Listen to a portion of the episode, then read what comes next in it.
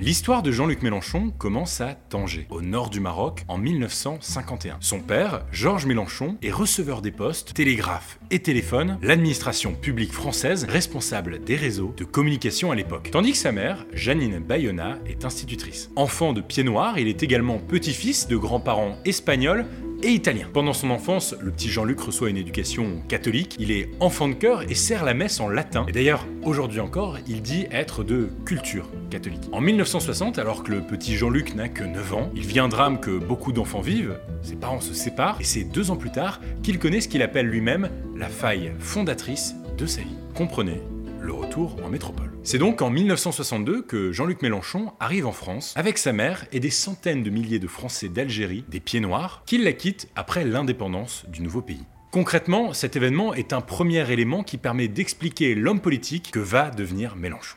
C'est ce qui me permet de comprendre l'immigré. Dans la figure de l'immigré, la plupart des gens euh, ne voient que l'envahisseur en quelque sorte. Ils ne voient pas celui qui a perdu, celle qui a perdu ses paysages, ses odeurs, euh, les bonheurs, les petits bonheurs de la vie, euh, la famille, euh, ils, ne comprennent pas ça. Il grandit alors d'abord à Elbeuf, en Normandie, avec sa mère, avant de partir vivre dans le Jura où sa mère sera mutée pour enseigner. Bon, le cadre est donc posé, Jean-Luc Mélenchon, une fois arrivé en France, va entamer des études dans le Jura, et c'est dans ce contexte que naît le militant politique. En fait, comme beaucoup d'autres élus de gauche qui ont fini par avoir des responsabilités importantes, c'est par des engagements de jeunesse dans le monde associatif et syndical que Jean-Luc Mélenchon part à la rencontre du monde politique. En mai 1968, il est élève en classe de et se fait déjà remarquer pour son activité militante dans son lycée. JLM s'inscrit ensuite à l'université de Besançon en 1969 dans laquelle il obtient une licence de philosophie et une autre de lettres modernes. C'est à cette occasion qu'il rejoint l'UNEF, l'Union nationale des étudiants de France, puis l'Organisation communiste internationale, dite l'OCI, et fort de ses qualités d'organisateur et d'orateur, il acquiert des responsabilités importantes dans les années 70. Il devient, par exemple, président de l'Union locale étudiante en 1971 et participe aux élections du Crous en 1975. Entre 1972 et 1976, il est aussi président de l'Organisation communiste internationale à Besançon. Par ailleurs, pendant toute cette période universitaire, il mène les luttes étudiantes et ouvrières du Jura, notamment sous le pseudonyme de Santerre, un général de la Révolution française. Il participe notamment à la grève de l'usine horlogère LIP à Besançon, qui à l'époque a eu un retentissement national. Mais voilà, l'étudiant militant devenu responsable syndical doit poursuivre hein, sa vie d'adulte et avant de vivre de la politique, il travaille dans des domaines très très différents. Il a notamment euh, travaillé en tant que correcteur dans une imprimerie, mais aussi dans une horlogerie ou dans une station-service. Ça doit être très marrant euh, à la fin des années 70 de se faire réparer sa montre par Jean-Luc Mélenchon. Mais c'est son goût pour les questions publiques qui l'a poussé, comme beaucoup de jeunes militants, à hésiter entre deux voies qui menaient souvent à des fonctions politiques à l'époque, l'enseignement d'un côté et le journalisme de l'autre. Il a d'ailleurs pratiqué ces deux métiers. En 75 et 76, il a été professeur au lycée avant d'entamer une courte carrière journalistique en travaillant pour différents journaux du Jura dans lesquels il participe notamment en tant que dessinateur. Néanmoins, très vite, la politique le rattrape et il se fait remarquer par le maire socialiste de Massy, Claude Germont, qui lui propose de le rejoindre dans l'Essonne. 1977, premier pas en politique.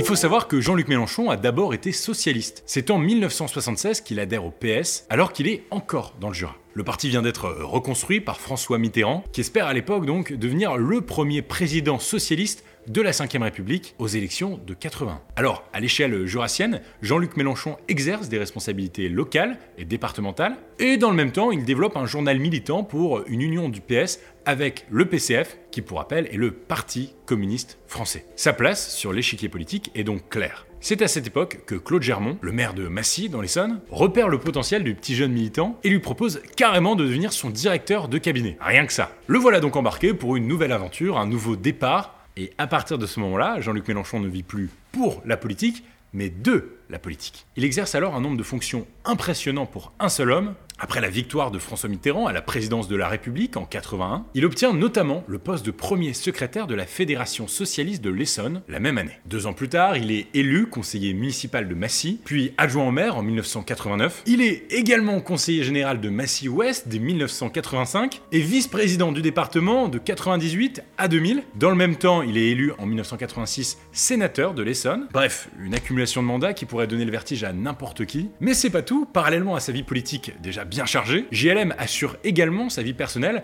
En 74, il devient papa d'une petite fille qui s'appelle Marilyn Camille et qui d'ailleurs euh, occupe aujourd'hui des fonctions politiques à gauche. Étonnant. Mais en plus de tout ça, et un truc un peu moins connu, c'est que Jean-Luc Mélenchon exerce des activités dans le domaine privé. Il fonde par exemple la radio Nord-Essonne et offre à cette occasion, et c'est plutôt marrant, son premier emploi à l'animateur Arthur. C'est cadeau. Première fois que tu l'as entendu sur Gaspard. Et comme si euh, toutes ces activités ne suffisaient pas, il développe une revue hebdomadaire nommée Données et Arguments, qui se place dans un courant politique tout à gauche du PS. À cette même période, il profite de ses origines hispaniques pour se rapprocher des milieux communistes d'Amérique du Sud, et à peu près à la même période, il rejoint la loge franc-maçonne du Grand Orient de France, ça c'est en 83, dans laquelle il travaille sur l'idéal républicain et la laïcité. Car oui, si vous ne saviez pas, euh, Jean-Luc Mélenchon est franc-maçon. C'est important de faire un petit disclaimer ici, hein. on aime bien associer les théories du complot à la franc-maçonnerie, particulièrement ici sur Internet, sur YouTube. Je vous invite à vous renseigner sur le sujet pour euh, comprendre qu'il s'agit avant tout de groupes de réflexion historique fondés sur des symboles. Bref, euh, celui qui apparaît comme l'étoile montante de la gauche radicale a déjà un emploi du temps bien chargé. Et vous allez voir, c'est que le début. En fait, c'est véritablement dans les années 90 que Jean-Luc Mélenchon opère une réelle montée en puissance. Dès le début, il fait connaître au PS sa conception de la gauche en fondant en 1988 avec Julien Drey, l'un des créateurs de SOS Racisme, la gauche socialiste. En gros, il s'agit d'un courant à l'intérieur du PS qui s'oppose à la volonté d'ouverture du gouvernement de Michel Rocard à des personnalités politiques centriste. Pour Mélenchon, Michel Rocard, alors Premier ministre hein, de François Mitterrand, incarne une gauche molle. Par la suite, JLM est amené à donner son avis sur différentes questions politiques, et notamment sur le traité de Maastricht en 1992, qu'il considère, je cite, comme un compromis de gauche. Pour lui, ce traité, en posant les jalons de la monnaie unique, l'euro, est porteur de civilisation. Si le oui donc eh bien là aussi nous irons dans un monde nouveau, il ne faut pas se le cacher, et moi je vous dis comme socialiste, qui ne suis pas totalement satisfait du texte du traité de Maastricht, que tout commence, tout reste à faire, mais avec des bases solides. Jean-Luc Mélenchon vote donc oui au référendum euh, sur le traité, avant de finalement vite regretter son choix et de déposer un amendement à une convention du Parti Socialiste en 1996 sous le nom de Tournée à page de Maastricht. D'ailleurs, c'est plus ou moins à cette époque hein, que Jean-Luc Mélenchon gravit des échelons au sein du parti. En 93, il soutient la candidature de Michel Rocard, oui, celui de la gauche molle, pour le poste de premier secrétaire du Parti Socialiste. Alors oui, après ce que je vous ai dit, le choix peut paraître un peu surprenant, mais en fait, en faisant accéder Rocard à ce poste, Jean-Luc Mélenchon espère obtenir lui aussi une place à la direction du parti. Et c'est Paris gagné, il devient chargé de la presse du parti. Alors, les années passent et en 97, Jean-Luc Mélenchon ne cache plus ses ambitions. Il décide de se présenter au poste tant convoité de premier secrétaire du parti. Ah Mais il est finalement battu par quelqu'un que vous connaissez certainement pas, François Hollande. Notons d'ailleurs que les conditions de cet affrontement ressortiront une dizaine d'années plus tard, lorsque Mélenchon racontera que son rival lui aurait proposé un arrangement sur la répartition des scores, arrangement que François Hollande n'aurait finalement pas tenu. Hein, je lui ai dit que je ne lui pardonnerai jamais, vous voyez, en effet, je lui pardonne. Bref, vers la fin des années 90, Jean-Luc Mélenchon est de plus en plus en désaccord hein, avec les décisions de sa famille politique et il commence tranquillement à se placer en marge, en votant par exemple en tant que sénateur dans un sens contraire au vote de ses confrères. Et cette indiscipline lui vaudra un blâme de la part du premier secrétaire du parti, on parle toujours hein, de François Hollande. Alors, afin de remettre dans les rangs cette tête dissidente qui dépasse et qui dérange, Lionel Jospin, alors premier ministre socialiste hein, sous le président de droite Jacques Chirac, propose à Jean-Luc Mélenchon de l'upgrader, c'est un peu comme ça qu'on pourrait, qu'on pourrait dire. Il le fait donc entrer au gouvernement et c'est ainsi que Jean-Luc Mélenchon devient ministre délégué à l'enseignement professionnel auprès du ministère de l'Éducation nationale de Jack Lang en 2000. On lui doit à ce poste notamment euh, une réforme des CAP ou encore la mise en place des lycées de métiers. Mais comme euh, beaucoup de socialistes, Mélenchon connaît une véritable désillusion politique en 2002. Contre toute attente, c'est Jean-Marie Le Pen hein, qui accède au second tour de l'élection présidentielle. C'est euh, historique devant Lionel Jospin, alors Premier ministre.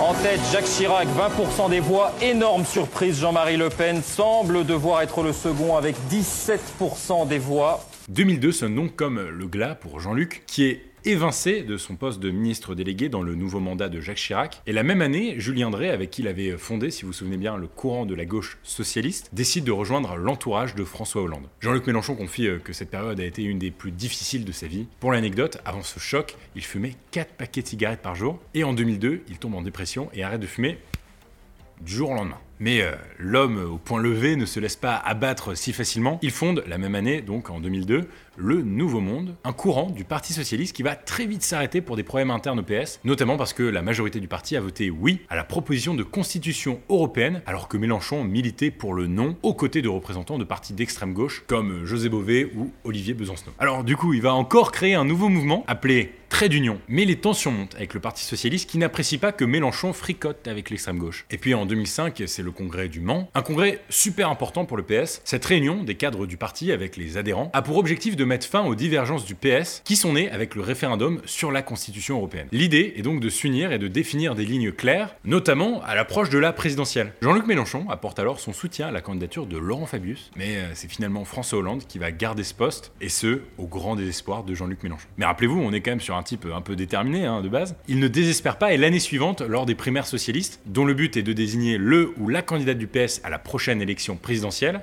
Mélenchon apporte de nouveau son soutien à Laurent Fabius contre Ségolène Royal et Dominique Strauss-Kahn. Son choix s'explique notamment par le fait que Fabius avait voté non au référendum pour la Constitution européenne. Mais bon, euh, mauvaise pioche, hein, c'est finalement commencé euh, Ségolène Royal qui sera investie par le parti, ce que Mélenchon vit encore comme une défaite. Sa volonté d'union et de soutien de la gauche le poussera néanmoins à soutenir Ségolène Royal en 2007, quand elle arrive au second tour face à Nicolas Sarkozy, à l'époque candidat UMP, et euh, futur président. Hein. Puisqu'en 2007, la candidate socialiste échoue, le PS doit donc se réorganiser. Un congrès est alors organisé et un nouveau premier secrétaire est nommé, c'est d'ailleurs une femme, c'est Martine Aubry. Sur les mesures à prendre, Mélenchon soutient une motion portée par Benoît Hamon. Et là, bon, bah, à un moment donné, euh, il y a un ras-le-bol, quoi.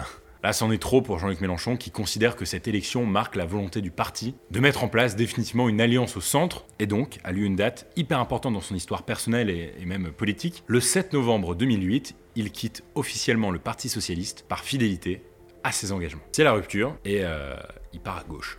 Toute. Et pour moi, ça suffit comme ça. C'est bon, ça suffit. C'est bon. C'est pas, pas avec ça qu'on va répondre. Euh, à, à, la gauche, à l'énergie populaire qui est disponible, qui est disponible dans ce pays. Mais pas avec ça, pas pour ça, pas pour faire ça. Et donc euh, voilà, moi je tourne la page, hein, ça suffit.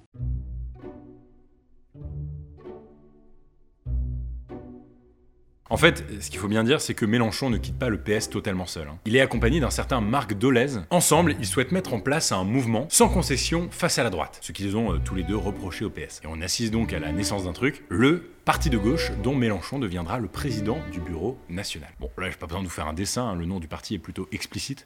Je vous parle à présent de notre parti, notre nouveau parti.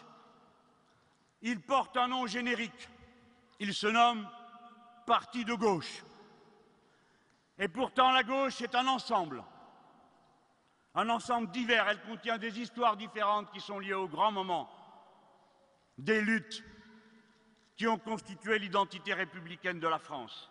Et à l'approche des élections européennes, le parti de gauche appelle à la constitution d'un front de force de gauche et s'allie à ce moment-là avec le PCF, le Parti communiste français. On parle alors du front de gauche. Pour ces élections, Jean-Luc Mélenchon est le candidat donc du front de gauche de la circonscription sud-ouest qui lui porte chance puisque le 7 juin 2009, Jean-Luc Mélenchon devient député européen pour la première fois. Mais revenons un moment sur le programme du nouveau parti de gauche. Déjà, il faut bien comprendre que ce parti est né dans un contexte social euh, économique particulier, la crise financière de 2008 qui a touché le monde entier. Avec son parti, Mélenchon, qui se place en opposition, veut donc dénoncer les limites du modèle capitaliste, qu'il juge responsable de cette crise économique et bientôt d'une crise écologique. Et concrètement, cela se traduit avec un programme dont les idées ne sont finalement pas si différentes de celui de Jean-Luc Mélenchon pour 2022. En fait, son programme se divise en plusieurs thèmes, dont le partage des richesses, la planification écologique, la refonte des institutions par la 6ème République et le refus du traité de Lisbonne signé en 2007 qui encadre le fonctionnement de l'Union européenne. Avec son parti et en s'alliant à d'autres formations, dont donc le PCF, Jean-Luc Mélenchon espère réussir à établir une véritable force de proposition indépendante du Parti socialiste à gauche avant la prochaine élection présidentielle. Autrement dit, son temps est donc compté pour devenir l'homme fort de la gauche radicale. Mais on le sait, un grand pouvoir implique de grandes responsabilités, et à l'approche de l'élection présidentielle de 2012,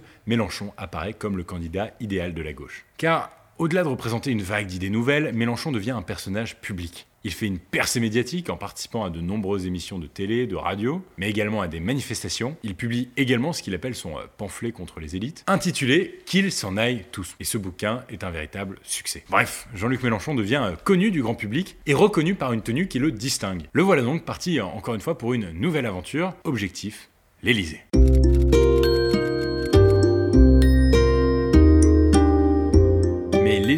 Mélenchon ne compte pas y prétendre seul. Il annonce sa candidature officielle le 21 janvier 2011, mais pour qu'il soit le candidat officiel du Front de gauche, les bruits de couloir doivent être remplacés par des votes. J'ai proposé ma candidature au Front de gauche,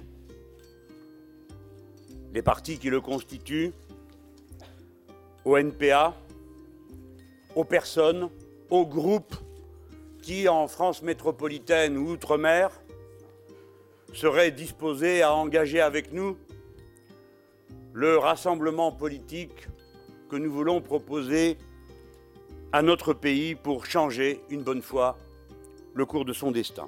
Il obtient d'abord le soutien du parti de gauche, euh, logique, c'est un peu son propre parti, mais également celui du PCF et des petits partis du Front de gauche, et de certains dirigeants du NPA, le nouveau parti anticapitaliste, qui le préfèrent et le jugent plus crédible que le candidat de leur parti, Philippe Poutou. Bref, le tribun à la cravate rouge, eh ben, au bout d'une demi-heure, je sais plus comment l'appeler, est désormais le candidat du Front de gauche à l'élection présidentielle de 2012. Et il compte bien faire campagne. Il organise des meetings partout en France, certains atteignent même des records d'affluence. C'est le cas de la marche pour la 6ème République, organisée symboliquement place de la Bastille à Paris le 18 mars 2012 et elle réunit plus de 100 000 personnes. Génie de la Bastille qui culmine sur cette place nous voici de retour, le peuple des révolutions et des rébellions en France.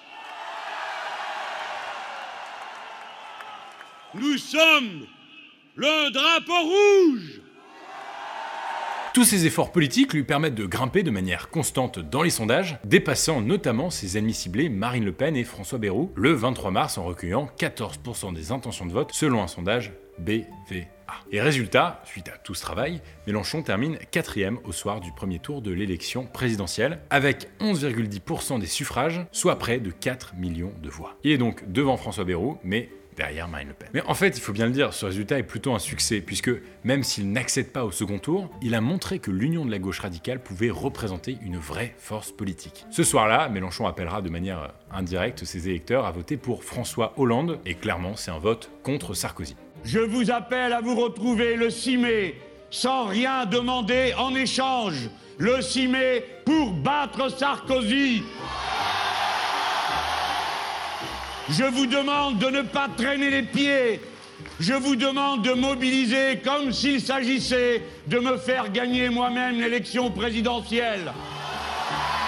Bon, vous connaissez la suite, l'élection de 2012 va effectivement porter François Hollande encore lui, j'ai l'impression qu'il est récurrent dans l'histoire de Mélenchon, à l'Elysée, aux plus hautes fonctions de l'État. Mais ceci dit, la bataille n'est pas terminée hein, pour JLM, qui va connaître ensuite une seconde défaite. Hein. Après la présidentielle viennent les élections législatives. Il se présente donc pour devenir député dans le Pas-de-Calais, mais il va être battu par une certaine Marine Le Pen.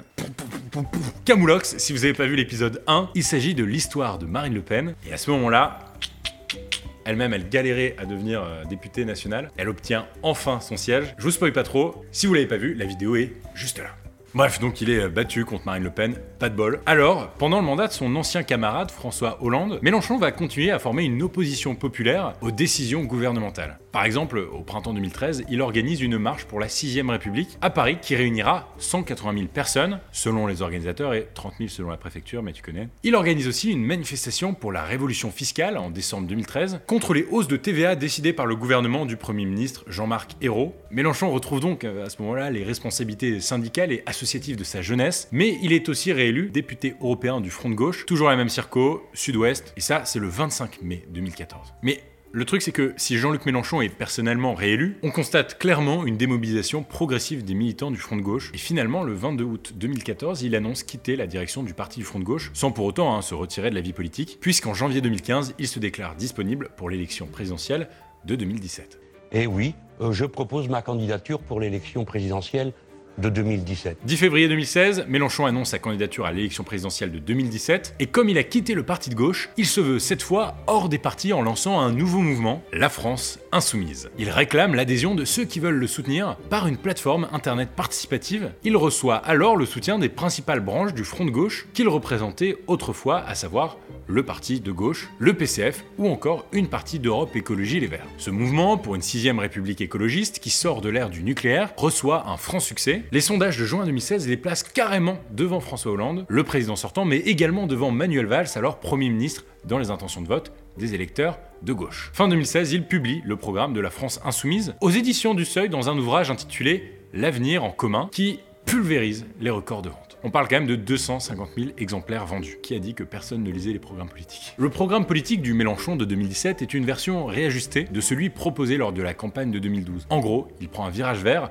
tout en gardant les mêmes thématiques principales, sortir des traités européens, construire une sixième république, qui serait euh, une république sociale, et mener une transition énergétique. En revanche, il change drastiquement sa stratégie de communication, en insistant surtout sur une stratégie numérique. Il décide, et c'est l'un des premiers candidats, de s'exprimer hors des cadres traditionnels, notamment par les réseaux sociaux. Sa chaîne YouTube, sur laquelle il propose des émissions hebdomadaires, complètement autoproduites, compte par exemple à l'heure où je tourne cette vidéo 591 000 abonnés. Il est nettement plus populaire que moi, donc si tu découvres cette chaîne, abonne-toi, active la cloche, tout ça, tout ça, tu connais. D'ailleurs, on fait plein de vidéos sur cette chaîne YouTube, on fait pas que ce format. Franchement, si tu découvres, euh, va checker un peu mes vidéos, ça ferait plaisir. Un des faits marquants de cette stratégie numérique lors de sa campagne de 2017 est évidemment la séquence de l'hologramme, hein, on se souvient un peu, où pour la première fois au monde, un meeting se déroule en même temps à Paris et à Lyon. Mélenchon est dans le turfu. Où suis-je À Lyon Et maintenant, à Paris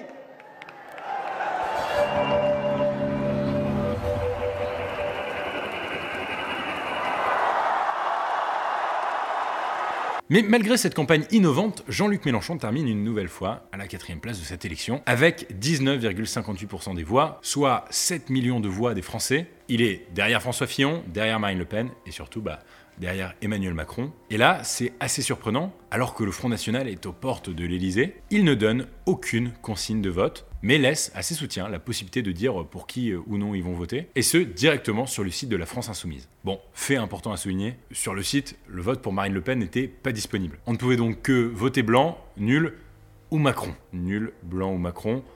Bon, c'est vite fait une consigne de vote en soum soum. Dans cette ambiance de défaite, Mélenchon trouve quand même un peu de satisfaction. Il devient, pour la première fois de son histoire personnelle, député de la République française le 18 juin 2017. Vous vous souvenez, il avait perdu face à Le Pen dans le Pas-de-Calais en 2012. Le voilà élu dans le Bouches-du-Rhône en 2017. Alors, vous l'avez peut-être remarqué, hein, mais le mandat d'Emmanuel Macron a été marqué euh, d'une forte opposition politique, principalement de la part de Jean-Luc Mélenchon. Il s'est récemment opposé au pass sanitaire qu'il considère être une restriction considérable des libertés. Et sur le plan médiatique, un autre événement a mis pas mal de lumière sur lui. Vous vous souvenez peut-être, mais euh, je vais repréciser, en fait en mai 2018, le parquet de Paris avait ouvert une enquête pour contrôler une éventuelle violation des règles de financement de sa campagne de 2017. Et du coup, le 16 octobre 2018, une perquisition avait été menée à son domicile parisien, ainsi qu'aux locaux de la France insoumise. Et le moins qu'on puisse dire, c'est que Mélenchon euh, n'avait pas trop apprécié le truc. Hein. Avec sa réaction. Elle a marqué euh, beaucoup de gens. Au nom de quoi vous m'empêchez d'entrer dans mon local Au nom de quoi Qui vous a donné cet ordre Je suis un parlementaire. Ma touchez pas, personne Mélenchon. censée. Vous ne me touchez pas. Ne touchez pas, C'est vous le touchez. touche. Non, je pas, ne vous touche pas. Je vous dis que vous n'avez pas à m'empêcher d'entrer dans mon local. Nous ne sommes pas des voyous, des bandits, allez faire votre métier de policier. La République, c'est moi. C'est moi qui suis parlementaire. Poussez-vous de là, ouvrez-moi cette porte Bon, plus tard, il confiera qu'il a commis une erreur ce jour-là, en réagissant aussi vivement face aux caméras, même s'il dira ne pas regretter de s'être rebellé. A noter que, suite à ce comportement, Jean-Luc Mélenchon a fait l'objet d'une demande de suspension temporaire par le Conseil de l'Ordre de la Loge franc-maçonne du Grand Orient de France, qu'il quittera définitivement au printemps 2020. Alors, près de 5 ans après la victoire de Macron, où en est Jean-Luc Mélenchon? Bon, c'est un secret pour personne, l'homme politique est à nouveau candidat pour la présidentielle de 2022 qui arrive. En fait, il a carrément annoncé sa candidature en novembre 2020, sur le plateau du 20h de TF1, Je suis euh, prêt et euh, je propose ma candidature. Mais, il y a un mais. Je demande une investiture populaire. Par conséquent, je serai candidat définitivement si, et seulement si, j'ai recueilli 150 000 signatures de parrainage. Et comme en 2017, Mélenchon a appelé son programme L'avenir en commun. Bref, évidemment, je vous détaillerai ces mesures dans une vidéo dédiée sur ma chaîne, mais pour rappel, ici nous ne parlions que du parcours, c'était l'histoire de Jean-Luc Mélenchon pour le moment.